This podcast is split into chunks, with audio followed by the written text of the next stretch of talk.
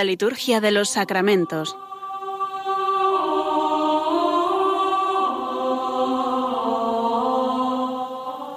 Con el Padre Juan Manuel Sierra.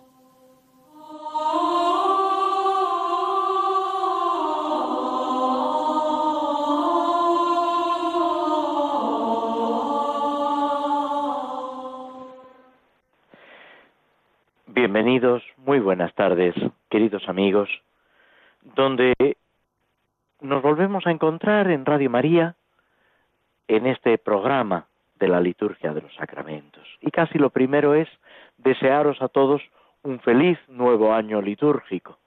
Acabamos de empezar con el tiempo de asiento un nuevo año. El Concilio Vaticano II, cuando casi al final de la Constitución sobre Sagrada Liturgia, habla del año litúrgico, dice que es eh, recorrer la historia de la salvación y los misterios de la vida de Cristo, de nuestra salvación.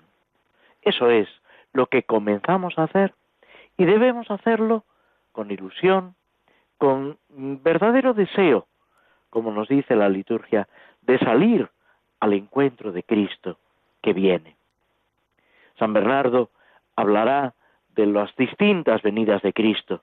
Una primera venida en el momento de la encarnación, una última venida al final de los tiempos, en la parusía, y tantas venidas, podemos decir, en los sacramentos, cada vez que celebramos la Eucaristía, cada vez que en la oración nos encontramos con el Señor, y Él nos sale al encuentro.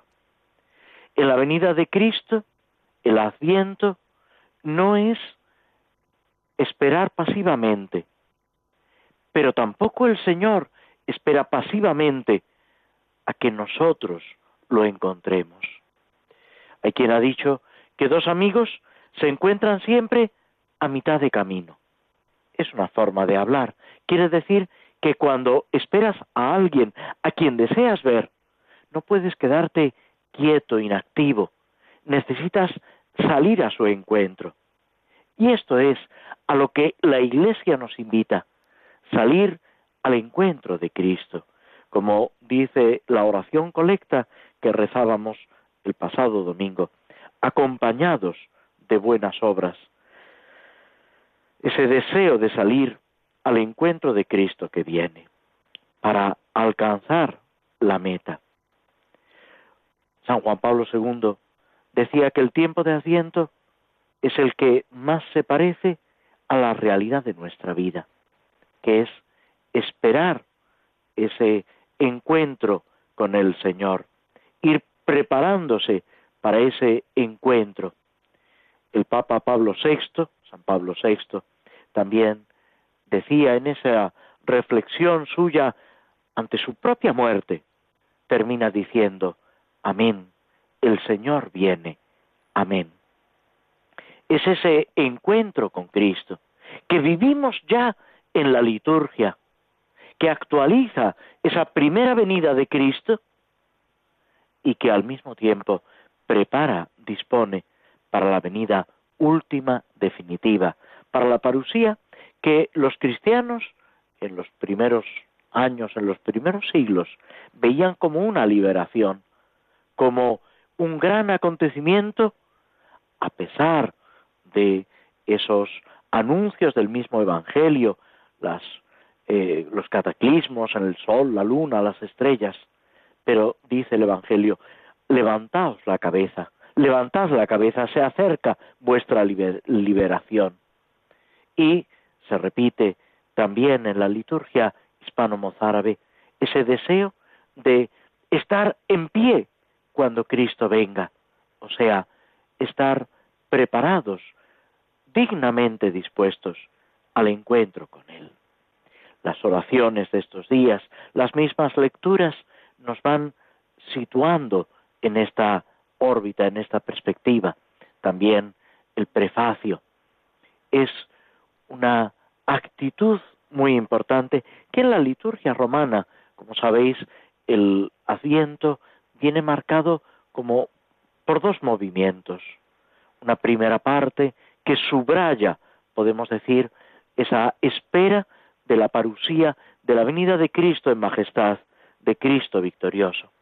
Y una segunda parte, que ya empieza con la figura de Juan Bautista, empieza a aparecer, que es recuerdo de esa primera venida de Cristo en humildad, en mansedumbre, para que a través de la encarnación, a través de esa contemplación de Cristo niño, Cristo infante, podamos llegar a lo profundo de Dios. Es lo que después, sobre todo en el tiempo de Navidad, se nos irá diciendo, para que conociendo a Dios visiblemente, Él nos lleve al amor de lo invisible. Y es curioso que en la liturgia hispano-mozárabe, en este domingo pasado, que era el tercer domingo de Asiento, porque como seguramente sabéis, en la liturgia hispano-mozárabe el Asiento empieza dos semanas antes. Pues en la lectura del Evangelio de este domingo era curiosamente la entrada de Jesús en Jerusalén el domingo de Ramos.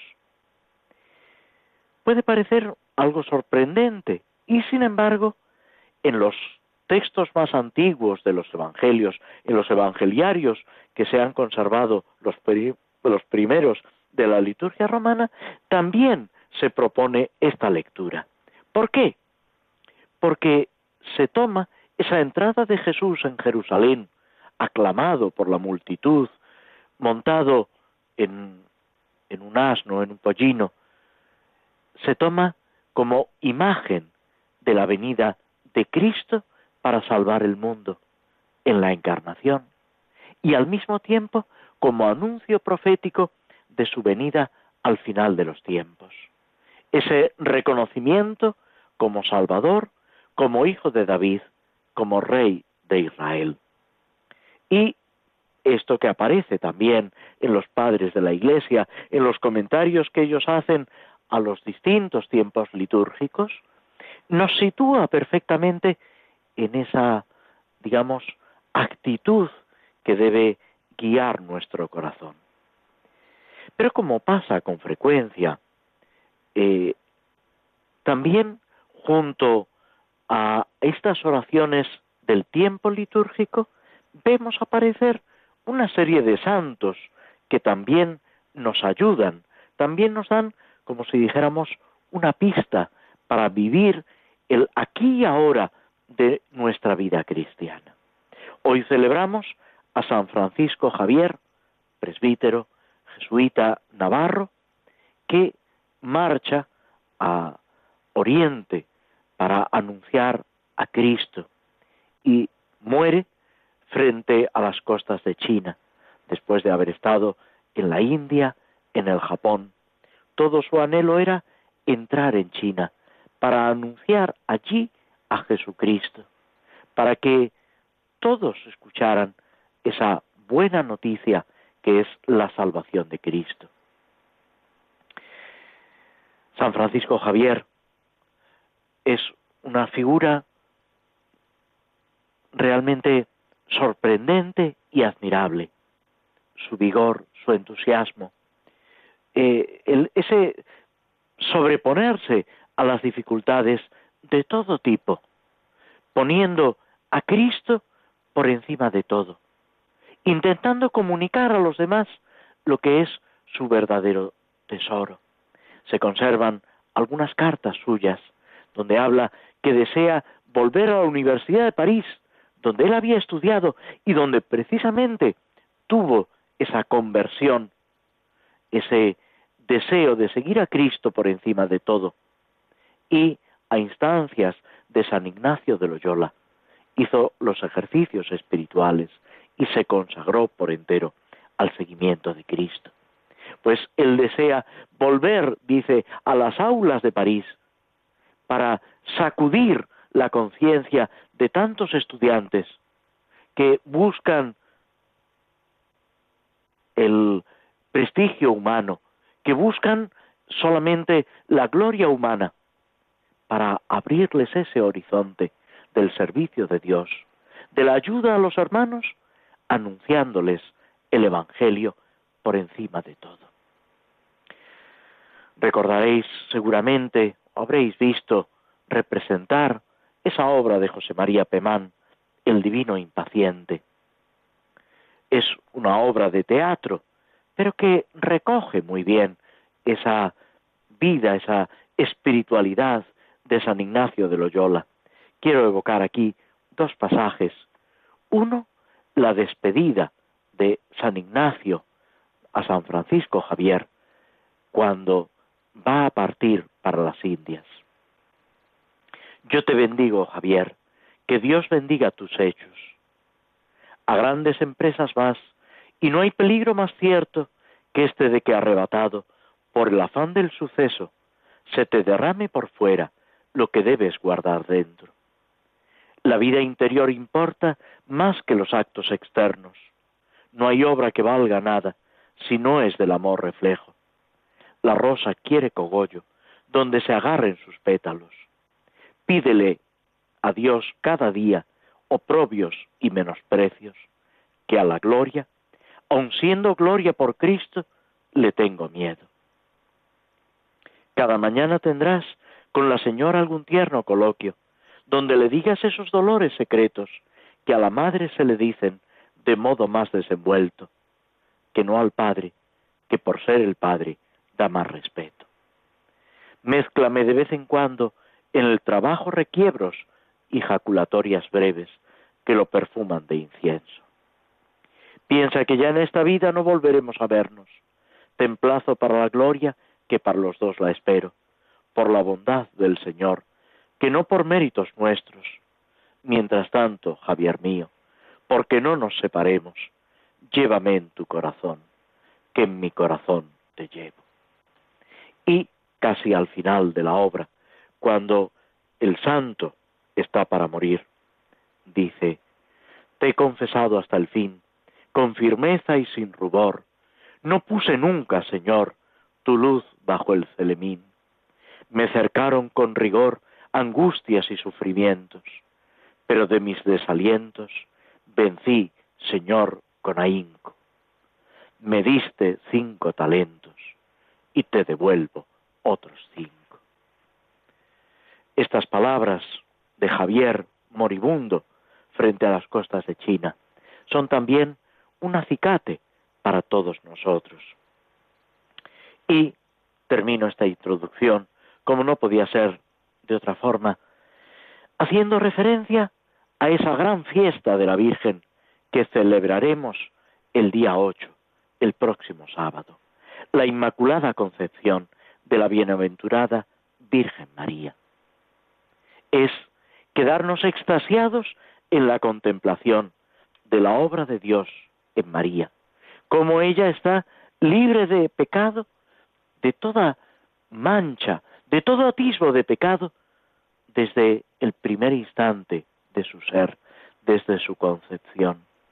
Pero no solo eso, que ya es impresionante, sino que toda la vida de la Virgen es un sí completo al Señor.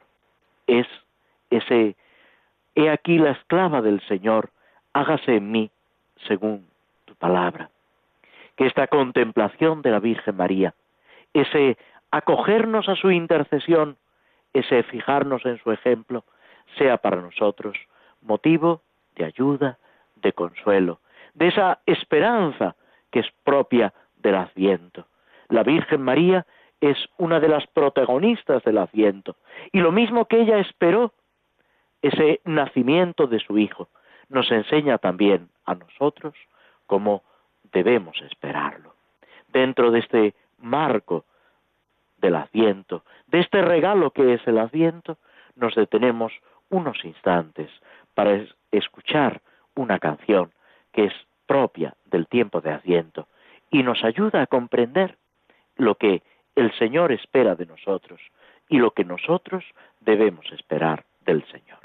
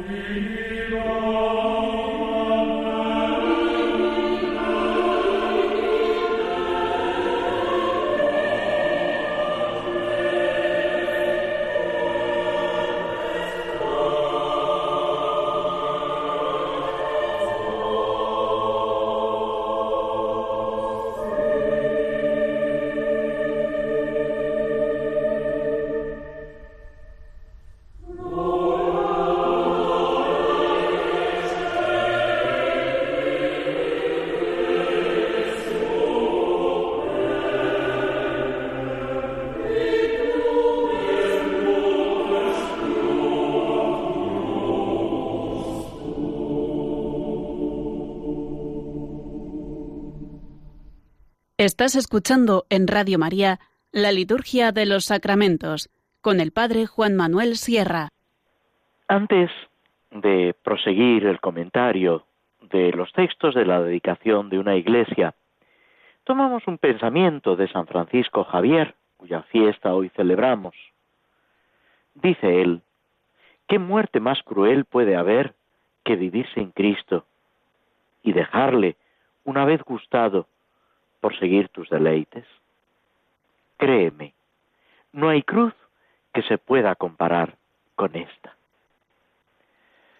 Pues acompañados por este deseo de estar con Cristo, decía San Pablo, que estar con Cristo es con mucho lo mejor, llegamos a las antífonas de comunión.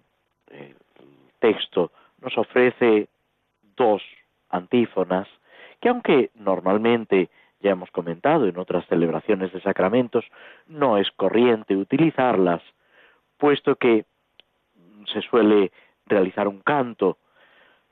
Es verdad que el canto, como se hacía eh, en la liturgia romana antiguamente, y se puede seguir haciendo, eh, puede ser un salmo acompañado de esta antífona que se repite como estribillo, pero mm, desgraciadamente, porque es una mm, opción eh, muy válida y muy provechosa, desgraciadamente no se suele hacer así. La primera antífona está tomada de mm, dos versículos, uno del, del Evangelio de San Mateo y otro de San Lucas, y hace referencia a algo que se ha repetido a lo largo de las oraciones. Mi casa será casa de oración dice el, el Señor. En ella todo el que pide recibe, el que busca halla, y al que llama se le abre. Como veis, se distingue perfectamente un texto de otro. Mi casa será casa de oración que acompaña pues esa acción de Jesús en el templo de Jerusalén, pero también es anuncio profético de lo que debe ser el nuevo templo de Dios, que no es ya un edificio material, sino esa realidad espiritual que Cristo forma con los cristianos, podemos decir, todo el cuerpo místico de Cristo. A quien el edificio, lo que nosotros llamamos la iglesia, iglesia con minúscula, representa, es imagen de esa realidad espiritual. San Pablo dice que os integráis como templos vivos en la construcción de la casa de Dios. Y es precisamente esa oración, esa ofrenda de cada uno de nosotros unido a Cristo, lo que constituye el aspecto esencial precisamente de la Iglesia como edificio y la Iglesia como realidad espiritual, como cuerpo de Cristo. Y así, unidos a Cristo, todo lo que pidamos lo recibiremos. Es verdad que la oración siempre es eficaz. También es verdad que esa eficacia no quiere decir que las cosas se vayan a desenvolver como a nosotros nos gustaría. A veces pedimos algo y Dios en su providencia, en su sabiduría infinita, considera que o no nos conviene o no conviene a otras personas o no conviene para la historia de la salvación, para ese proyecto salvífico de Dios. Y Él, en su sabiduría, en su providencia, en su amor, nos va dando en cada momento lo que más conviene, como se dice también en uno de los prefacios del tiempo ordinario, que concedes a la Iglesia en cada momento lo que más le conviene. Pero tenemos que tener esa seguridad, esa confianza de que nuestra oración es eficaz, surte efecto, porque se apoya precisamente en el amor de Jesucristo. Y a la iglesia, al edificio, vamos precisamente, llamamos para que se nos abra el camino de la salvación. En este sentido es especialmente expresivo cuando el bautismo se celebra en el batisterio que está o fuera de la iglesia cerca de ella o junto a la puerta de la iglesia ya en el interior del edificio de la iglesia como hoy en día es más corriente en eh, nuestras iglesias. Es lo que da entrada. El bautismo es la puerta que nos introduce en la iglesia y se simboliza, cuando es posible, colocando precisamente la pila, la fuente bautismal, junto a la puerta del, del templo, del edificio, para simbolizar que es a través de este sacramento como entramos a formar parte de la Iglesia, cuerpo de Cristo. La segunda de las antífonas de comunión está tomada del Salmo 127. También es un texto muchas veces repetido, muy conocido, tanto en el canto como en el rezo de los salmos. Como brotes de olivo alrededor de la mesa del Señor están los hijos de la Iglesia. Esa imagen bíblica de los brotes de olivo en torno a tu mesa, esos son los hijos de la Iglesia, los que formamos la Iglesia, reunidos en torno al altar, reunidos en un edificio. Los primeros cristianos se reunían en las casas para la fracción del pan. También nosotros nos seguimos reuniendo no ya en una casa normalmente, porque las comunidades cristianas, gracias a Dios, son numerosas, pero la iglesia sigue siendo la casa de Dios, donde la comunidad cristiana se reúne para realizar la fracción del pan, para escuchar la palabra de Dios, para aclamarlo con cantos, con himnos, con salmos. Es esa realidad de comunión que anticipa también lo que será nuestra celebración en la Jerusalén del cielo. También en ese sentido, nuestra celebración dentro de la Iglesia tiene un carácter de anuncio profético de lo que será el cielo cuando Cristo lo sea todo en todos.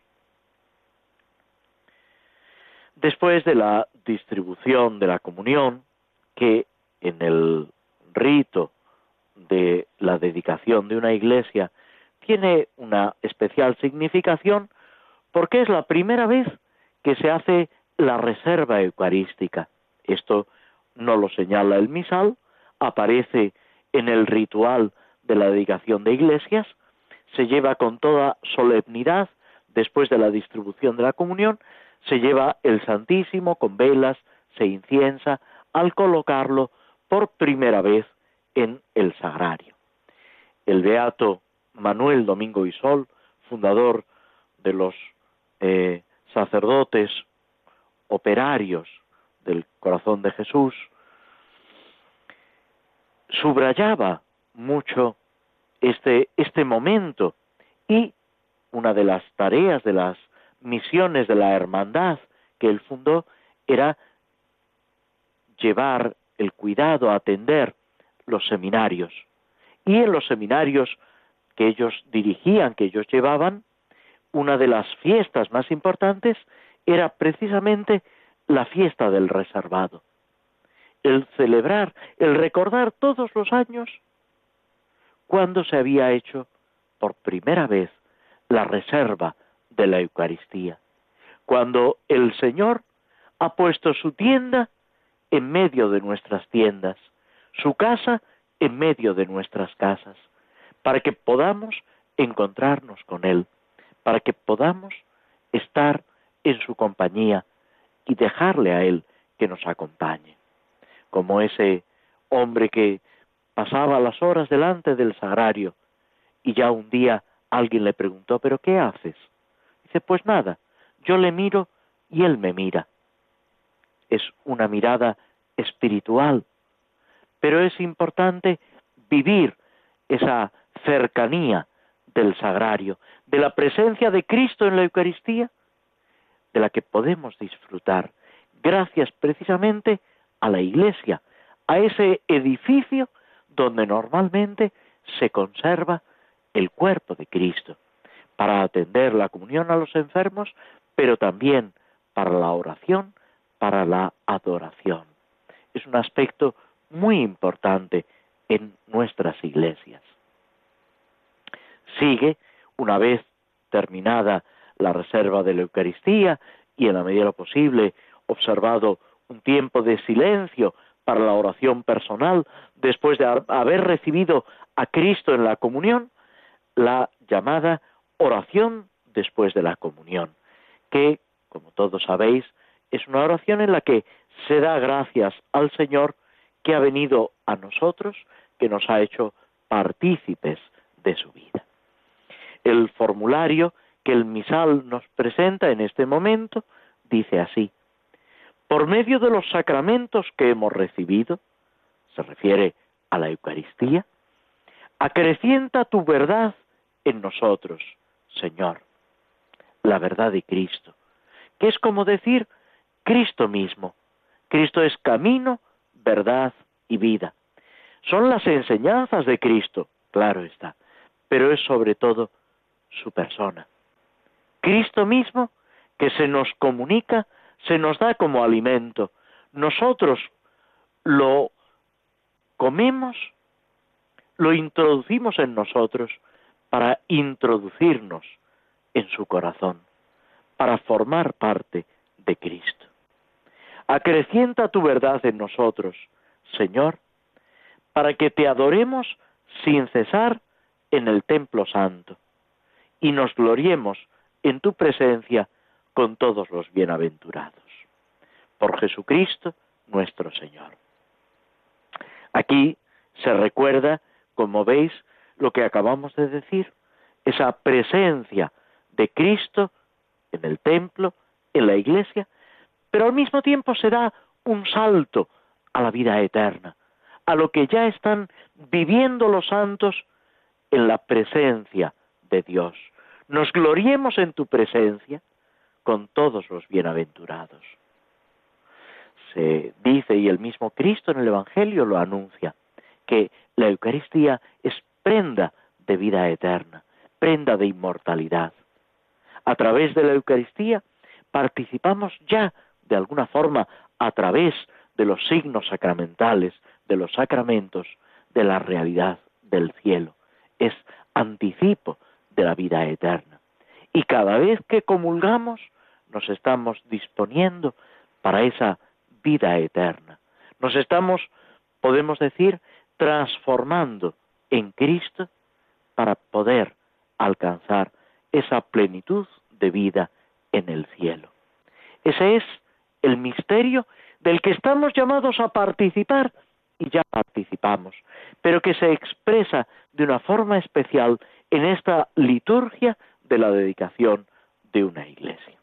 Y el último de los textos que se ofrecen es la bendición solemne al final, al final de la misa. Es una bendición que da siempre el obispo y que como es corriente tiene una triple invocación antes de pasar a la bendición en el sentido más estricto de la palabra. La primera invocación dice, Dios Señor del cielo y de la tierra, que has congregado hoy para la dedicación de esta iglesia, que os ha congregado hoy para la dedicación de esta iglesia, multiplique sobre vosotros las bendiciones del cielo. Pide esa bendición de Dios, recordando que Dios es Señor del cielo y de la tierra, que todo lo creado le pertenece y que lo que nos congrega, lo que nos reúne, es precisamente la dedicación de esta iglesia. Y añade, el que quiso reunir en su Hijo a todos los hijos dispersos, haga de vosotros templo suyo y morada del Espíritu.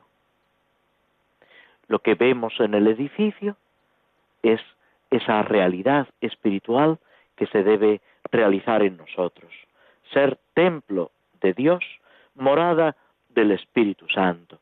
Y se indica también esa otra idea que está presente siempre en la Eucaristía, que en los escritos más antiguos que nos hablan de la Eucaristía ya se refiere en la didageo enseñanza de los apóstoles, un escrito de finales del siglo I, como el trigo está disperso por los campos y se reúne para formar un solo pan, así los cristianos dispersos en el mundo se reúnen para la oración en la Eucaristía, formando el único cuerpo de Cristo.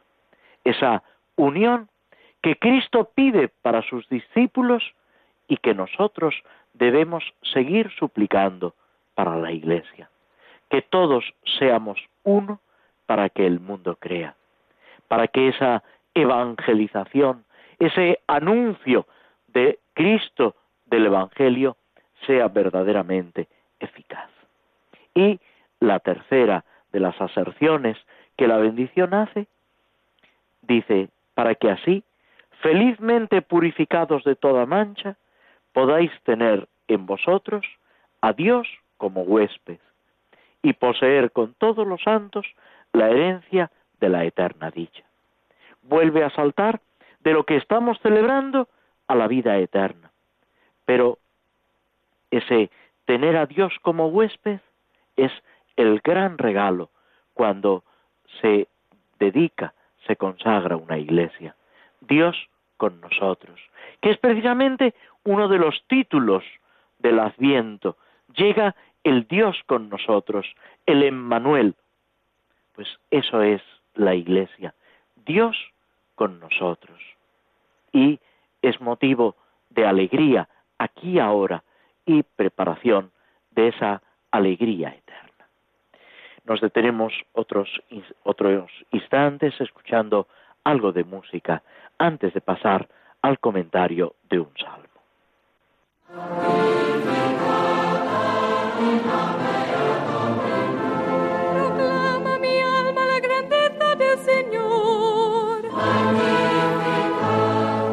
Se alegra mi espíritu en Dios mi Salvador.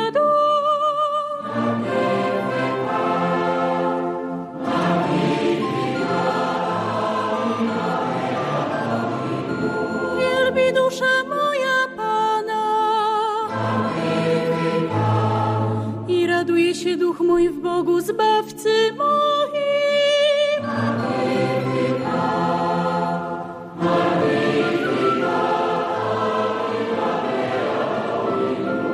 My soul sings praises to the Lord. My spirit rejoices in God my Savior.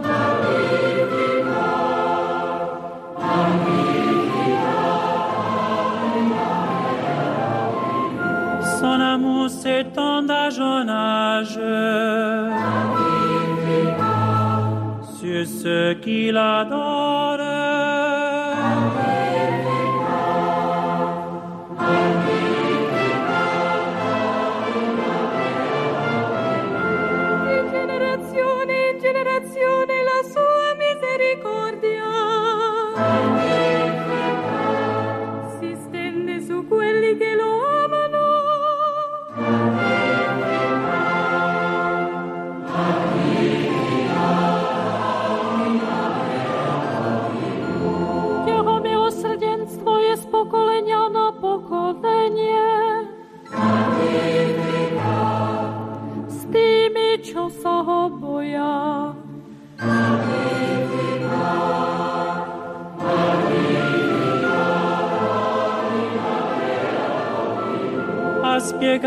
la potenza del suo braccio.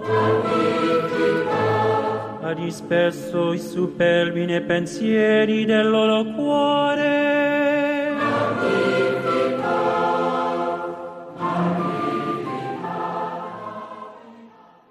La liturgia de los sacramentos.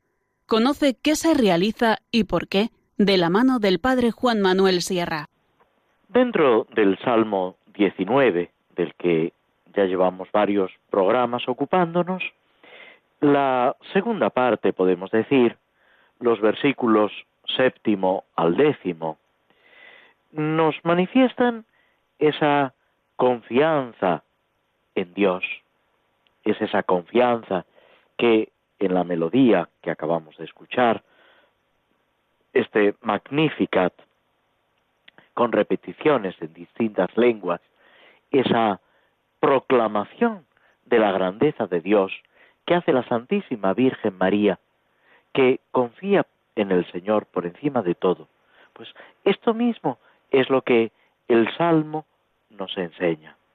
Dice en el versículo séptimo, Ahora reconozco que el Señor da la victoria a su ungido, que lo ha escuchado desde su santo cielo, con prodigios de su mano victoriosa. Unos confían en sus carros, otros en su caballería. Nosotros invocamos el nombre del Señor, Dios nuestro. Ellos cayeron derribados, nosotros nos mantenemos en pie. Señor, da la victoria al Rey y escúchanos cuando te invocamos. Estas palabras están dichas por el sacerdote, por el rey, pero podemos decirla cada uno de nosotros. Es la certeza de que Dios nos escucha. Esta certeza aparece en muchos otros salmos. Aparece, como decíamos, también en el Magnificat. Y para un cristiano tiene una especial resonancia, porque el ungido, el ungido del Señor es Cristo y la salvación que nos da es la redención. De hecho, el nombre de Jesús, el nombre que se le impondrá, que ya el ángel anuncia a María, a José, es precisamente salvación de Dios.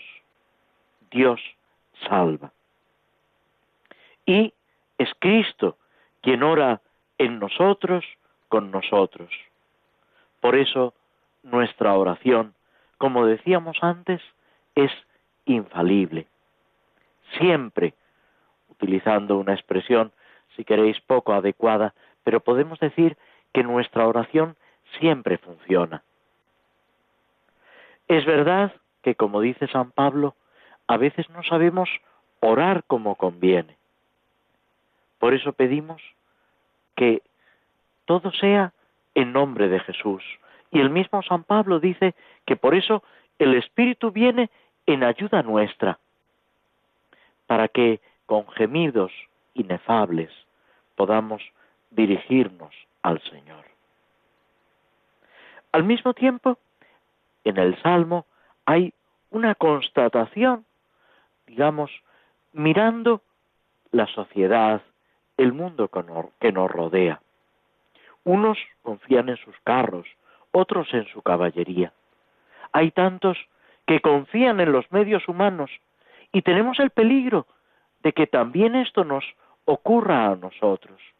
Poner la confianza no en el Señor, sino en nuestros medios, en nuestra astucia, en las personas que nos rodean. Otro salmo dirá, maldito quien confía en el hombre y bendito quien pone en el Señor su confianza. Los carros de combate eran, podemos decir, un invento revolucionario. Y sin embargo, no es eso lo que nos da la victoria. Todo el Antiguo Testamento está lleno de ejemplos en los que la victoria no viene por las estrategias, por la cantidad de soldados, por la astucia de unos o de otros, sino por Dios que está a nuestro lado y que nos da la victoria. Es esa confianza que precisamente, como decíamos evocando la liturgia hispano-mozárabe, aparece en el Rey Pacífico, como se muestra Jesús en la entrada triunfal en Jerusalén, montado en un asnillo.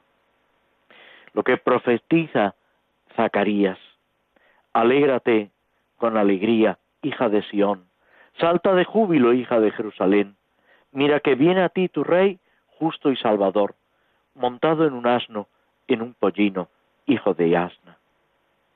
Jesús no viene a dominar con poder, sino a salvar el mundo con su sencillez, con su amor, con la luz de la verdad. Y así es como también nosotros estamos llamados a vivir y a triunfar. Tenemos que alejarnos de la guerra, alejarnos de todo tipo de violencia, vivir esa victoria del amor que Cristo ha venido a traer. Ese es el peso específico, esa es la fuerza que debe aglutinarnos y llenar nuestros corazones. Es precisamente lo que Cristo nos enseña. Es la fuerza del Espíritu Santo que debe regir la Iglesia y, como se pide también en el tiempo de Adviento, para que las armas, las lanzas, se vuelvan podaderas, para que no haya estrago en todo el monte santo. Es esa victoria de Cristo que la Iglesia vive, desea y extiende a lo largo del mundo. Nos detenemos unos instantes antes de pasar a la última parte y a la conclusión de nuestro programa.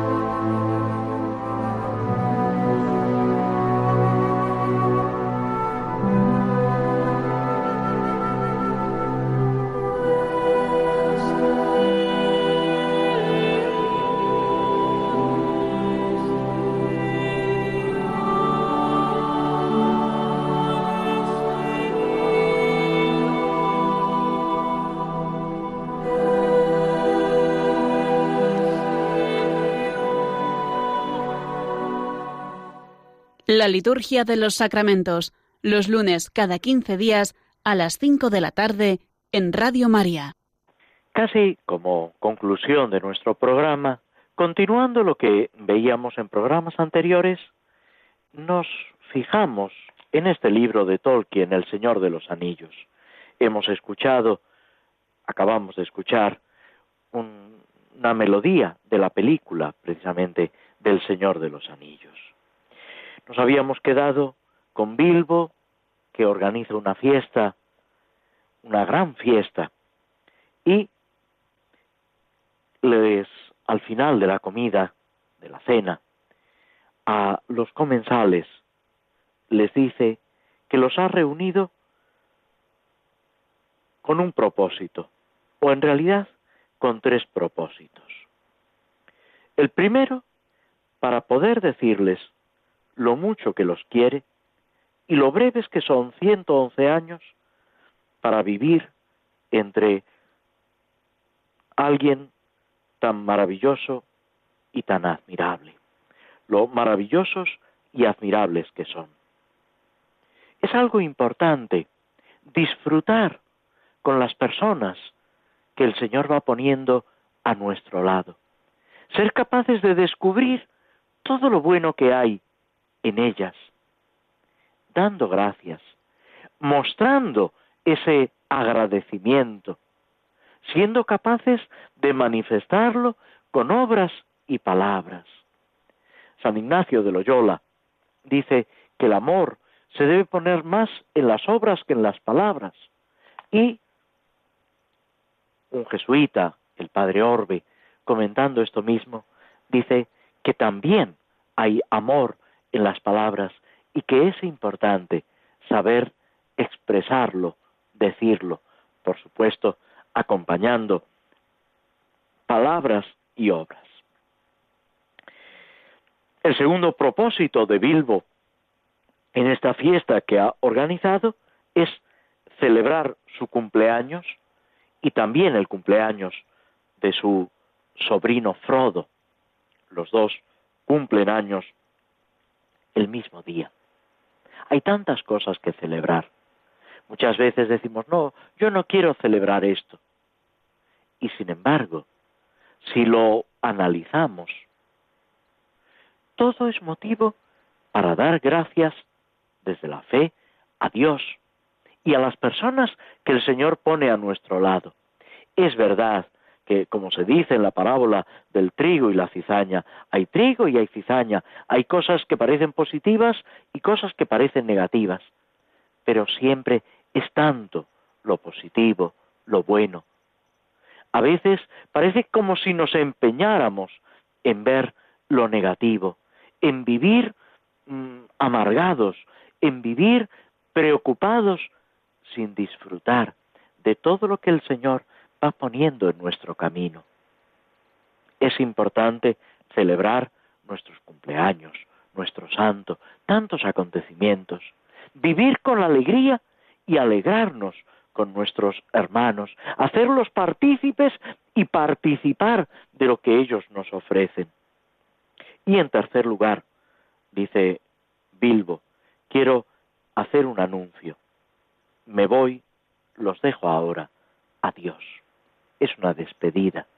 Es una despedida porque quiere realizar un cambio en su vida. También nosotros muchas veces necesitamos hacer cambios. El tiempo de cuaresma, de una forma especial, es un tiempo de cambio, de transformación, pero también el tiempo de asiento nos invita a cambiar muchas cosas, como dice el profeta Isaías y retoma San Juan Bautista, aparece en el Evangelio, es momento de abajar las colinas, rellenar los valles, preparar ese camino al Señor que viene, al enviado del Señor, a Cristo mismo que nos sale al encuentro. Bilbo desea irse a vivir con los elfos, de alguna forma revivir lo que había sido ese viaje maravilloso, no exento de aventuras y de riesgos, pero avivar lo que estaba en su corazón. Y se sirve de una estratagema, de ese anillo mágico que, como ahora veremos, uno de los efectos que tiene es hacer desaparecer. Frodo, su sobrino, que sabía lo que iba a pasar, se divierte con la broma. Pero, al mismo tiempo, se siente intranquilo y descubre que ama tiernamente al viejo hobbit, dice el autor, que tiene un profundo afecto por Bilbo. También es importante descubrir esos afectos que hay en nuestro corazón. A veces habrá que purificarlos, como pide también San Ignacio en los ejercicios. Pero descubrir y vivir. El Señor quiere que vivamos en esa comunión, en ese amor a los que ha puesto a nuestro lado, para que juntos caminemos al encuentro del Señor. Y después nos da la explicación. Bilbo, mientras pronunciaba el discurso, no dejaba de juguetear con el anillo de oro que tenía en el bolsillo. Es ese anillo mágico, ese anillo que es un anillo de poder que en el fondo Bilbo todavía no lo sabe del todo, tampoco Frodo, es un anillo que encierra un mal. Es un anillo que si te dejas llevar, te sumerge, si podemos decirlo así, en la maldad. Pero este anillo tenía esa característica, te hace desaparecer cuando te lo pones. El anillo que había guardado en secreto tantos años. Cuando bajó de la silla, se deslizó el anillo en el dedo y ningún hobbit volvió a verlo en Hobbiton, en la comarca donde él vivía. Con esto, con esta desaparición de Bilbo, nos detenemos pidiendo nosotros al Señor que nos ayude a vivir esa aventura de nuestra vida, pero vivirla con Él, dando gracias, alegrándonos y ayudando a los demás a que vivan también en esa alegría. Nos despedimos de todos vosotros hasta el próximo programa que tendrá lugar, si Dios quiere, el lunes 17 de diciembre, ya empezando esa segunda etapa del Adviento en la inminencia de la Navidad. Hasta entonces, muchas gracias por vuestra atención y muy buenas tardes.